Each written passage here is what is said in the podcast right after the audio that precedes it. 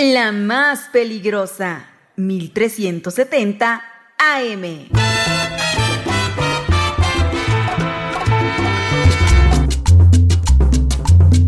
Copia, copia, con la típica, hasta las 6 de la mañana.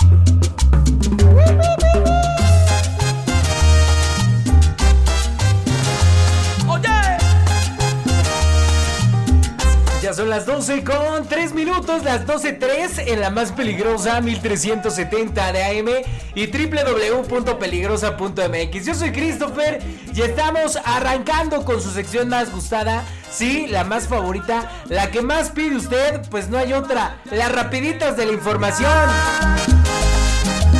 Señora linda, señora bonita, ya es viernes 26 de enero de 2024, son las 12 con 3, la temperatura 21 grados y usted no se puede ir a su fin de semana sin antes estar informada de todo lo que acontece a nivel local, nacional e internacional. Así que aquí arrancamos con las rapiditas de la información.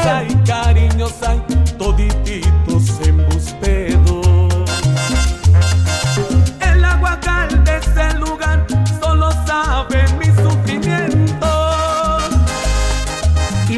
comenzar con información de política porque ya ve que ahorita estamos en los meros, meros, meros momentos de las definiciones del otorgamiento de candidaturas, tanto de mayoría relativa como las de eh, por vía proporcional o, como se le conocen, las famosas pluris.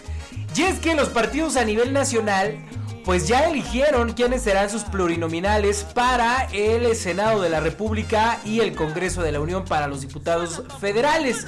Y mire, yo le cuento que el CEN del PRI pues dejó fuera a Tlaxcaltecas en su lista pluri para diputados federales. No habrá ningún representante plurinominal del PRI que sea de Tlaxcala. Y es que al revelar los nombres de las listas de candidatos al Senado de la República por el PRI, también se revelaron las posiciones para la Cámara de Diputados y en ninguna de las cinco circunscripciones aparece el nombre de un tlaxcalteca.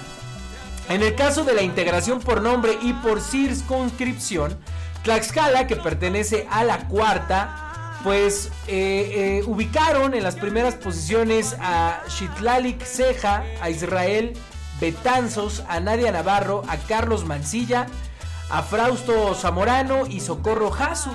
Ellos son quienes ocuparán las primeras posiciones plurinominales de la quinta circunscripción. Obviamente no entrarán todos. Por circunscripción yo creo que entrarán a lo mejor dos o tres. Bueno, sobre este tema, el PRI en Tlaxcala, encabezado por Teodardo Muñoz, pues no ha fijado ningún, ningún posicionamiento al respecto. No obstante, en la quinta circunscripción, pero en el lugar, se observa el nombre de la ex candidata al gobierno del Estado de México, Alejandra del Moral, eh, esposa del el hijo del exgobernador Mariano González Arur, o sea, Mariano González Aguirre, su esposa, la ex candidata al gobierno del Estado de México, Alejandra del Moral, ella sí está, sí está, eh, pues ahí en la quinta circunscripción inscrita para una diputación federal. Yo creo que sí va a entrar Alejandra del Moral y será diputada federal. Mientras tanto, pues ningún Tlaxcalteca aparece en la lista de las circunscripciones para electorales para una diputación federal, mucho menos para el Senado de la República. Así que, pues, están haciendo a un lado a los Tlaxcaltecas en el PRI. Quienes tendrán, quienes quieran estar en el Congreso de la Unión, pues tendrán que competir a ras de piso. Pero se ve muy complicado, la verdad se ve muy, muy complicado. Hoy leía una encuesta, un, estudio en el que Morena, pues, va arriba en todas las encuestas, por lo menos en la que yo vi, para Senado de la República y diputados federales. Abajo, en el tema de los municipios, es distinto. Está más pareja la cosa, pero luce complicado. ¿Qué está pasando con el PAN? Aquí le cuento mucha pena tú me. El amor Bueno, mire, mientras en el PRI no hay ningún tlaxcalteca que vaya por la vía plurinominal, ni a la Diputación Federal, ni al Senado de la República, pues en el PAN sí. En el PAN sí hay una candidatura duplex o sea que irán en la vía plurinominal y también jugarán por mayoría relativa, o sea, harán campaña y todo ese tema. Tlaxcaltecas eh, sí están, sí están dadas de alta, sí se registraron para ocupar un cargo plurinominal a Diputación Federal. Solamente que pues no son panistas porque a la que registraron pues es una exfuncionaria de Tlaxco del PRD. como quieres que seas tú. Se trata de Mariana Guadalupe Jiménez Zamora, ex secretaria del Ayuntamiento de Tlaxco, quien habría sido beneficiada con la doble candidatura al ostentarse en la lista plurinominal de candidatos a diputados por la cuarta circunscripción por el Partido Acción Nacional. La exfuncionaria también sería beneficiada con una postulación en el Distrito Electoral Federal 1, con cabecera en Apizaco, tras el siglado aprobado por la Alianza Federal entre el PRIPAN y el PRD, o sea, jugará por las dos partes. Fuentes consultadas confirmaron que Jiménez Zamora se ubica en la posición 7 dentro del listado plurinominal presentado por la Comisión Permanente del Consejo Nacional celebrado. La realidad es que para entrar eh, plurinominal en la posición 7 no tiene muchas posibilidades, esa es la realidad. Pero a la par también informaron que existe la postulación como propietario de la candidatura a diputada federal ya que el siglado corresponde al PAN.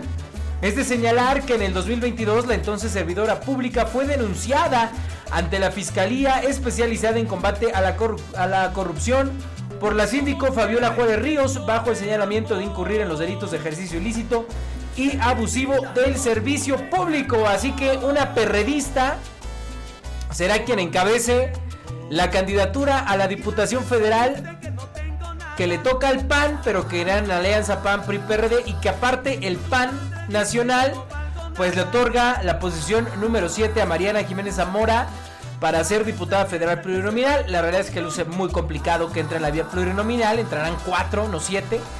Pero bueno, pues así están las cosas con Acción Nacional. Escúchenme en mi canción pidiendo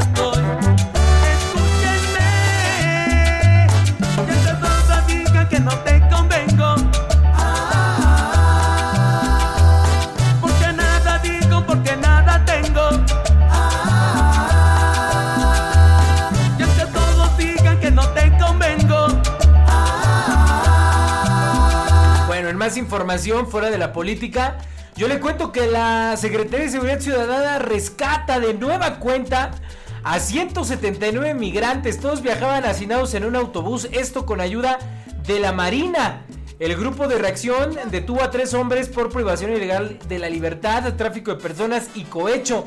Y es que la Secretaría de Marina y la Secretaría de Seguridad Ciudadana rescataron a 179 migrantes en la comunidad de San Matías Tepetomatitlán, municipio de Apetatitlán, y detuvieron a tres masculinos por incurrir en los presuntos delitos de privación ilegal de la libertad, tráfico de personas y cohecho.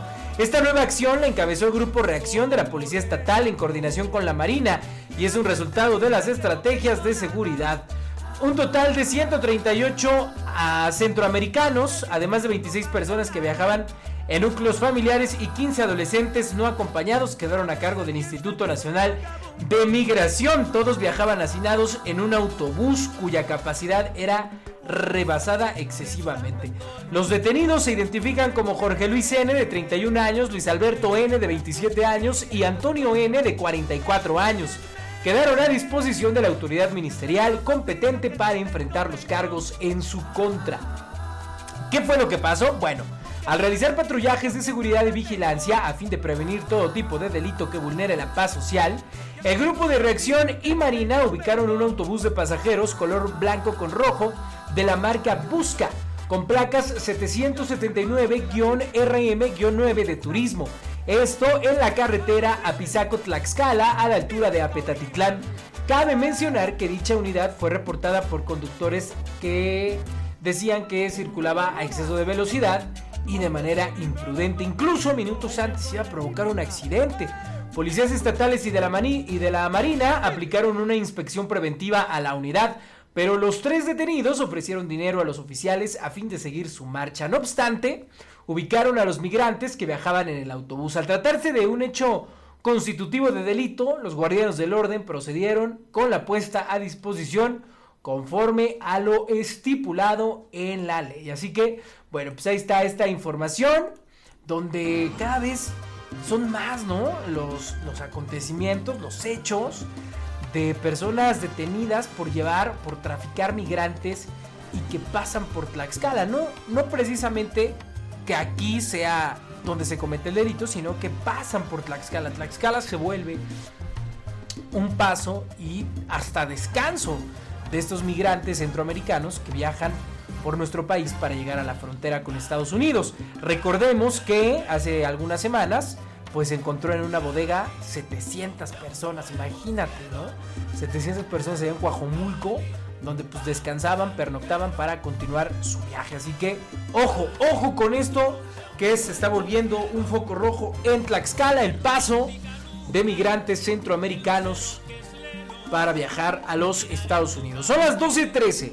La mujer que yo quiero, el jilguero que canta, calles que se levantan,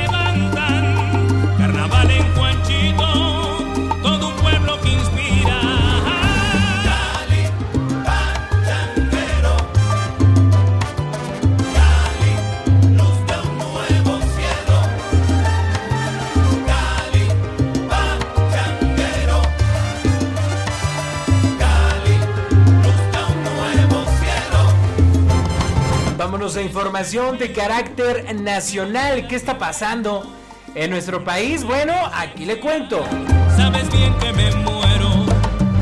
Todos los caminos conducen a ti. Si supieras la pena que un día sentí. Mire, yo le cuento noticias del Estado de México en donde la violencia recrudece, en donde la violencia está en su máximo grado. Recordemos que Delfina Gómez, gobernadora actual del Estado de México, tiene apenas algunos meses que ingresó al cargo y la verdad es que la violencia ha subido de manera sorprendente. De por sí el Estado de México, pues es uno de los estados en, nuestro país, pues más violentos y de, y de más eh, delincuencia. Pues ahora las cosas están que arden. Y para muestra, este ejemplo. Atacaron al fiscal del Estado de México, José Luis Cervantes, eh, a balazos. Se reporta fuera de peligro. La agresión ocurrió cuando circulaba sobre la autopista México-Toluca, en donde resultó lesionado un escolta. Pero ojo, hay un detenido.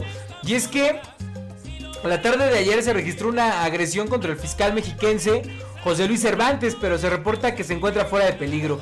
La Fiscalía General de Justicia del Estado de México informó a través de sus redes sociales que a las 4 de la tarde con 45 minutos del día de ayer jueves, un convoy que trasladaba al fiscal general de justicia sufrió un ataque que fue repelido.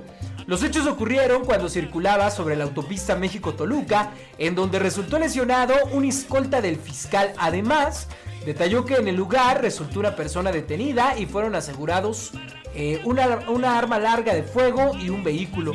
Fuentes informaron que Julio César N. portaba identificaciones falsas de corporaciones de seguridad y cartulinas con mensajes intimidatorios que no estaban dirigidos a alguien de manera directa. De acuerdo con la Fiscalía del Estado de México, el detenido fue presentado ante el Ministerio Público y llevado a cabo con las investigaciones pertinentes con la finalidad de deslindar responsabilidades. El titular de la Secretaría de Seguridad del Estado de México, Andrés Andrade Telles, expresó su solidaridad y apoyo al fiscal general de justicia mexiquense. Por su parte, el alcalde morenista de Ecatepec, Fernando Vilchis, condenó el presunto ataque que sufrió esta tarde, bueno, la tarde de ayer, el fiscal general del Estado de México. En su cuenta de X, antes Twitter, expresó su solidaridad y apoyo al titular de la fiscalía, a su familia y a sus colaboradores. Y la presidenta del PRI en el Estado de México, Ana Lilia Herrera Ansaldo, publicó en sus redes sociales un mensaje en solidaridad con el fiscal. La dirigente puso inadmisibles estos actos de violencia, de violencia. Reitero la exigencia a las autoridades para garantizar la seguridad y justicia en nuestro estado. Finalmente, el coordinador del grupo parlamentario del PRD en el Congreso local, Omar Ortega, también condenó el ataque. Dijo, condeno enérgicamente el atentado contra el fiscal José Luis Cervantes Martínez y lamento profundamente la lesión del elemento de seguridad. La violencia no tiene cabida en nuestra sociedad. Así están las cosas allá en el Estado de México.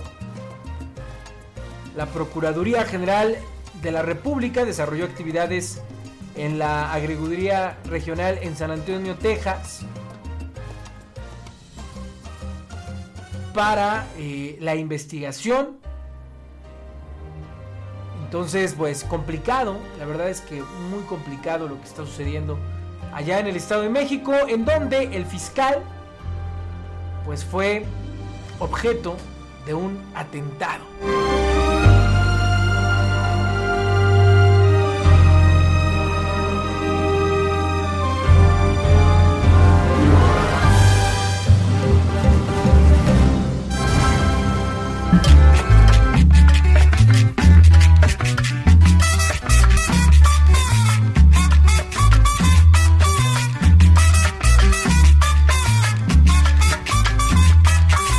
A más información y yo le cuento que Andrés Manuel López Obrador va por prohibir el consumo de fentanilo y otras drogas sintéticas con una reforma. López Obrador señaló que es importante que no se fomente el consumo de drogas.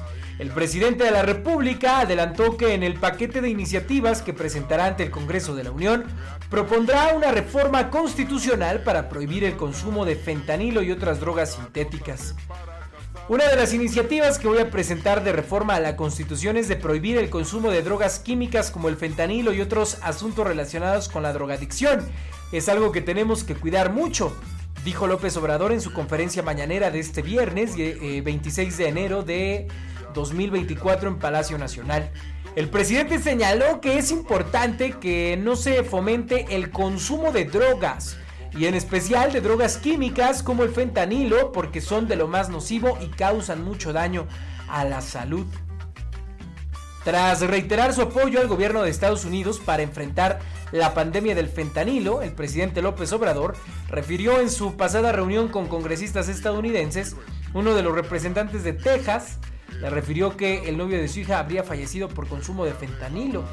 Nosotros tenemos que seguir combatiendo el tráfico de químicos precursores de fentanilo. Lo hacemos tanto en defensa de nuestro país como de otros países. Para eso colabora la Marina y la Defensa Nacional, que diario destruyen laboratorios y tratan de inhibir y evitar el consumo en nuestro país, dijo Andrés Manuel López Obrador tu brazo, linda morena. Y también el presidente de México, además de frenar el consumo de fentanilo, va por prohibir los vapeadores en su paquete de reformas. Dijo, no puede permitirse que se comercialice libremente un producto que hace daño. Así que bueno, todos los que utilizan vapeadores, pues aguas porque el presidente de México va por prohibir los vapeadores.